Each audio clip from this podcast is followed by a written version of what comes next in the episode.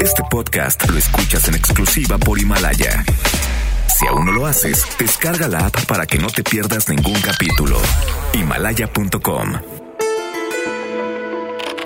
La pandemia del coronavirus o COVID-19 sigue en aumento a nivel mundial. Científicos y especialistas de la salud unen fuerzas para enfrentarlo. Estamos ante el reto global más importante en mil años el COVID-19 no atiende a fronteras. Quiero que todos los estadounidenses estén preparados para los días difíciles que nos esperan. Van a ver algo de luz verdadera al final del túnel, pero estas semanas van a ser muy dolorosas, dos semanas muy, muy dolorosas. Están quemando un muerto en las esquinas de Tulcán y Cristóbal Colón, o sea, lo están quemando en la basura como cualquier cosa. Que de manera masiva nos restringamos y nos quedemos en casa He dado instrucciones de que no se retenga la devolución del IVA a las empresas. Los efectos del COVID-19 en el mundo. El mundo rebasó ya el millón de contagios y va por más de 51 mil muertos. Estados Unidos es el país con más casos positivos de coronavirus por encima de los 236 mil. Italia, si hablamos de récords trágicos, es el primer lugar en muertes con casi 14.000 fallecidos. México alcanzó un nuevo máximo de 132 en un día y llegó a los 1.510. Van 50 fallecidos. La economía mundial y local no pintan nada bien y en serio, no es por alarmarlo, pero el dólar se vende casi en 25 pesos y se anticipa una contracción económica de hasta el 3.9% para este año. En Estados Unidos, 10 millones de personas ya se quedaron sin empleo. En ese aspecto, el presidente López Obrador descartó que aquí terminemos con una situación parecida. No, porque vamos nosotros precisamente a dar énfasis en el empleo. En el domingo es salud, bienestar y empleo. O sea, es básico lo del empleo. Pero van a ver cuántos empleos vamos a crear. Por eso digo que la recuperación económica se va a lograr pronto. Muertos en calles, dolor. Guayaquil está en shock por COVID-19. Ecuador registra 2.800 contagios, incluidos 98 muertos. La paralización detuvo el trabajo de cementerios y funerarias. Hasta marzo se contaban unos 35 muertos diarios en Guayaquil por múltiples causas y por la emergencia ha habido retardo en la recogida de los cuerpos, admitió el ministro de Salud, Juan Carlos Ceballos. Estas son las recomendaciones de los expertos. La entrevista.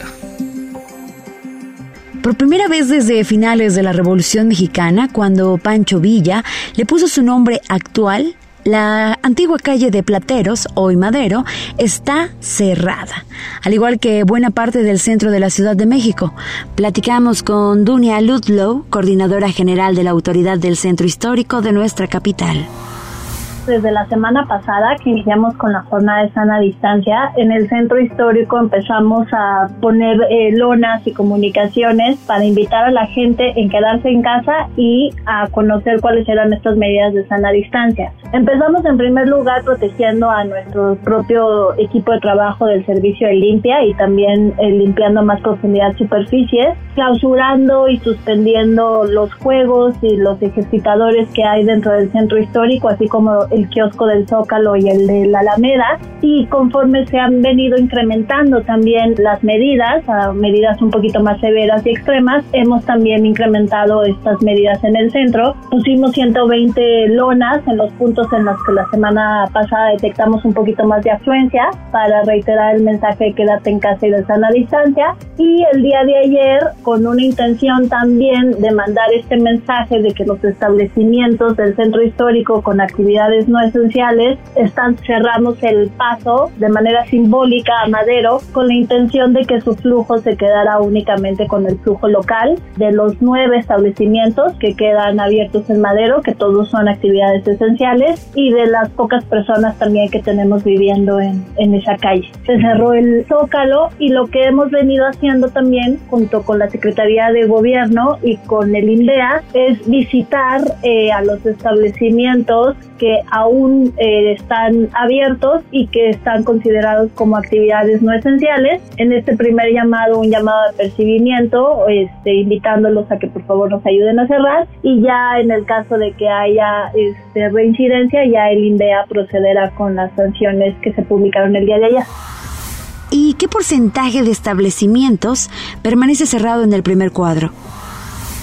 La semana pasada bajó la actividad comercial yo creo que como en un 40% y hoy te puedo decir que estamos entre un 60 y un 65%. Depende también mucho de las calles, ¿no? Desde el lunes, por ejemplo, el corredor de las novias y de los recuerdos ya estaba al 100% cerrado. 5 de mayo, Madero, Tacuba deben de estar como en un este, 10% únicamente que queda de apertura, pero hay otras calles como la calle Corregidora, por ejemplo, ejemplo, que todavía tiene mucha actividad porque el 90% de los locales son carreterías y las carreterías son consideradas como actividad esencial, ¿no? También tenemos otras calles como Mesones, por ejemplo, en el que ahí hay papelerías y se tenía esta idea que las papelerías eran actividad esencial, entonces ahorita ya estamos visitando diciendo que no, que no es actividad esencial, que nos ayuden a cerrar. Entonces, hay algunas calles que tienen este negocios más abiertos que otras, pero en promedio en entre un 60 a un 65% de la actividad comercial del centro ya está cerrada y aprovecho también para decirle a la gente que por favor mejor no vaya al centro porque se va a encontrar con la actividad prácticamente cerrada y justo estamos haciendo esto para evitar los menos contactos y con los menos contactos menos posibilidades de contagio. El bajo mundo del coronavirus. En un pequeño clip, el Dr. Chunga, interpretado por Andrés Bustamante, con ilustraciones de José Trinidad Camacho, Trino, presenta su más reciente artículo para combatir al coronavirus. Es la coronavara. Uy, necesitas conseguir unas paletas para poderles quitar el palito, o unos lápices, o unas varitas, un poco de pegamento, unes los palitos y al final le pones una mano de cartón o de hule espuma y tienes tu corona vara. Cuídate, cuida a los demás y quédate en casa. Es el mensaje con el que el actor Diego Luna pidió hacer conciencia a los mexicanos sobre la emergencia sanitaria que vive el país por la rápida propagación del coronavirus COVID-19. Pues es muy difícil decirlo, ¿no? Pero pues hay gente que sí puede parar, pero hay gente que no. Yo vivo de lo que vendo día a día. Pues porque no tengo sueldo base, yo más soy este, ayudante aquí voluntario. De mi trabajo dependen cuatro de familia, mi esposa, mis tres hijas y mi nieto. ¿Por qué pues es la necesidad del trabajo? Soy operador de Uber. Yo voy al día y si no trabajo, pues no. De por sí no me alcanza y si no trabajo, pues menos. Vivir una pandemia nos obliga a entender que habitamos un mundo compartido. Lleno de distintas realidades. Hay personas que no pueden quedarse en casa. Hay comunidades que no tienen acceso al agua. Hay personas que necesitan salir por alimento o medicamentos y al hacerlo se ponen en riesgo. Hay algunos negocios de los que dependen muchas familias y que no pueden parar por completo. Quédate en casa si puedes. Ayuda a los que no pueden salir. En la medida de tus posibilidades, apoyo a las economías a tu alrededor. Si tienes la posibilidad de apoyar el aislamiento y cuidado de otra persona, por favor hazlo. Si tienes una empresa o negocio, apoya a las personas para que puedan quedarse en casa sin que su trabajo o ingreso corran riesgo. Hoy debemos pensar en todas y en todos. Dependemos de cuánto podemos sensibilizarnos y entendernos. El mundo que nos espera depende de lo que hoy hagamos o dejemos de hacer. Piensa en los demás, cuídate. La recomendación musical.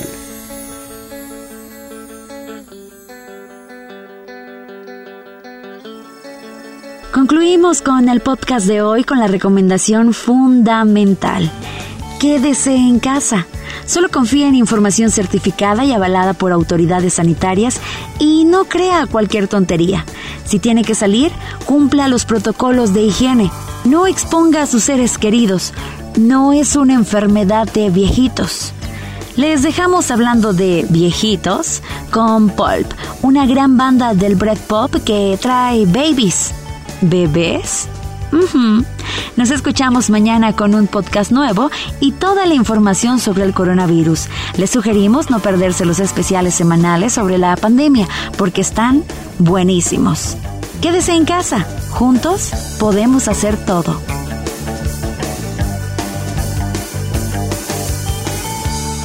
Well, it happened years ago when you lived on Stanhope Road. Well, listen to your sister when she came home from school. Cause she was two years older and she had boys in her room. And listen outside, I heard her. Alright.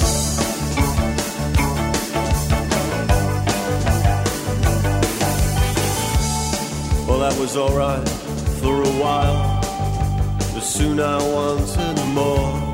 I wanted to see as well as hear, and so I, I hid inside her wardrobe. And she came home round four. And she was with some kid called David. From the garage up the road, I listened outside, I heard her. Alright. Oh, I wanna take you home. I wanna give you children. You might be my girlfriend. Yeah, yeah, yeah, yeah, yeah, yeah.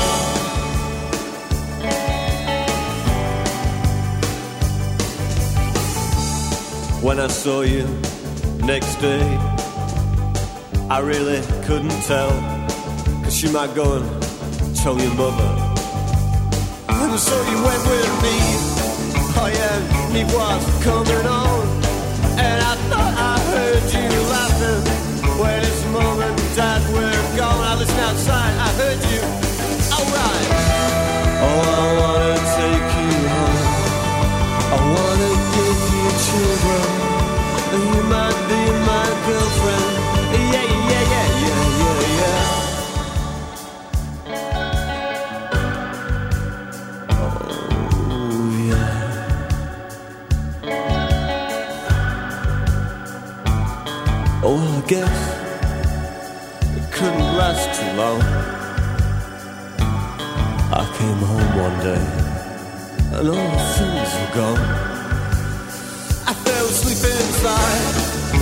I never heard her come. Oh, I opened up the wardrobe and I had to get it on. Yeah, oh listen. Oh, we were on the bed when you came home. I heard you stop outside the door. I know you won't believe it's true. I went with her cause she looks like you, my God. Oh, I wanna take you home. I wanna give you children. You might be my girlfriend.